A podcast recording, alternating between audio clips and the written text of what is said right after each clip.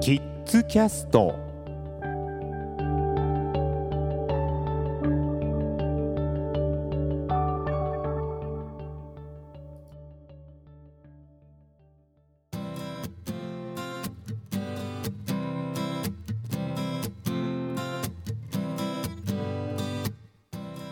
さあ今日も始まりました。キッズキャストの時間です。え今日は体験保育についてお話をしたいと思います。現在4ヶ月、ん、もうすぐ5ヶ月か。現在5ヶ月前のですねちょっと前の私の可愛い双子の男の子。奥さんは育休1年後には仕事に復帰するということの予定でございますのでえー、保育園を探さなくてはいけないということで動き回っているところでございます。そこで初めての体験保育に行こうと。いうことなんですけれども行った保育園が高取保育園と申しましてこの保育園福岡いや全国的にも有名な保育園なんです、まあ、何が有名かと言いますと自然食玄米食、えー、そして母乳保育ですとか、えー裸足で生活するとかですね、えー、体の隅々まで神経の行き渡るような運動を取り入れるとかですね、えー、非常に子どもの保育だけではなく体の作り、うん、食育そういったところにも力を入れている保育園です。さあそんな、えー、高取保育園行きましたらですね、えー、30人以上お母様たちがいらっしゃいまして私刻一点ということですね、えー、同じ双子の、まあ、月齢としましては6ヶ月のお母さんもいらっしゃったんですけど旦那さんは下までしかあついてきてくれなかった。どうせ男性なんていないだろうから僕帰るよって言って帰ったそうなんですけどね。私全く何の疑いもなく奥さんと一緒に、えー、刻一点、うん、だから何みたいな感じで、えー、登場しておりました。そうしましたらですね、えー、園長先生に入った途端にマイクを向けられましてちょっとあなたこの入ってきたあここに入ってきた感想はどう？って言われましてですね。いや私も食育で大変有名な学校で、えー、木のぬくもりを感じる非常に、えー、風通しのいい学校ですねって言いたかったんですけれどもそんな知ったかぶりをしてはいけないと思いましてですねすいません入ってきたばかりなんで何も分かりませんというですね場を冷やすコメントをしてしまったという体験保育でございます、えー、どんな刺激を子どもたちが受けたのかお話ししていきたいと思います。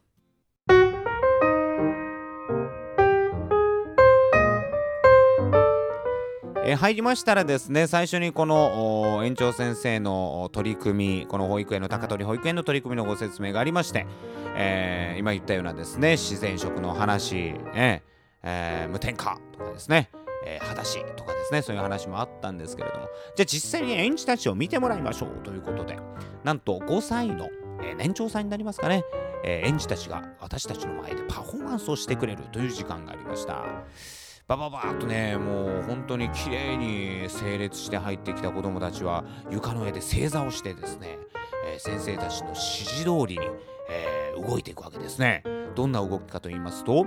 例えば仰向けに寝そべって両手を頭の上に上げてそして、えー、爪の先までピーンと伸ばした状態で足をですね立てて、えー、膝を立てるような状態ですね、えー、そして背面のままほふ前進するようなそんな動きをいきなりやり始めたんですね。ズリズリズリズリと。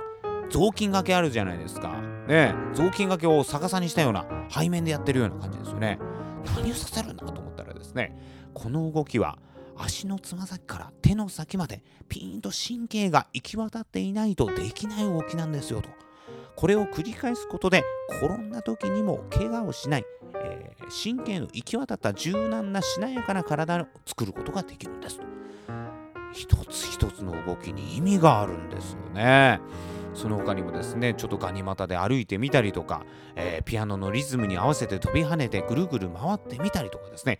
とにかくこのピアノの音に合わせてやるというのも非常に印象的でしたねきっとこうやって体でリズムを覚えて音楽と共に動くことを覚えていくんだなということが分かったのでまあ音楽教育にはちょっと力を入れたいななんて、えー、まあ浅はかなことを考えている私としてはここはちょっとグッと惹かれましたね。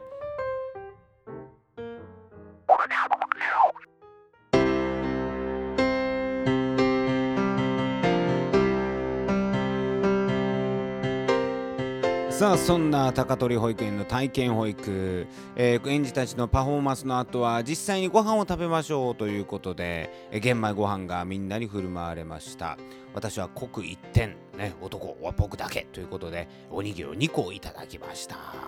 ね皆さん100回噛みましょう。噛んでいると甘くなります。昔裸足の弦で聞いたなと思ってですね。まあでもそのくらい、えー、まあ、ご飯には気遣ってるんだなというのをもう隅々まで感じさせていただきました、えー、顔の見えない人が作ったものは口に入れてませんとね。味噌も自分たちで作ってますね。うわ素晴らしい。稲作体験もあるんですね。あいろんなでまたあのね子供たちが、ね、みんなスリムでしたね、肥満児は一人もいませんと大変軍隊のように厳しく、えー、食にも気を使って裸足で、えー、というね本当徹底した保育園だったわけなんですけれども、まあ、私どちらかと言いますと、まあ、小学校12年まで記憶のない、えー、私からするとそんなに厳しくしなくちゃいけないのかなと思ったりもする体験入学でした体験入園でしたね。えー、でも私のお知り合いのですね先輩ママさん丸山さん曰くその記憶のない幼い時の保育がその子の性格とかですね物事に対する反応とかを決めていってしまう、うん、基礎基礎能力といいますかそういうのをつけていくところなのでそこが大事なんですよというふうにおっしゃってました。まあ、その大事さがまだよく本当には分かってない私からするとひたすら子供たちが不憫でもうちょっと伸び伸びさせてあげればいいのにとか思うんですけどいや伸び伸びはしてるんですよっていうね、まあ、そこのね兼ね合いがまだまだ私にはあの勉強が足りないなと思った体験保育でございました。そして何より、えー、かわいかいかわいいかわいい私の双子の赤ちゃんがですね、えー、誰にも可愛いと言われなかったというショッキングな、えー、体験保育でもございました、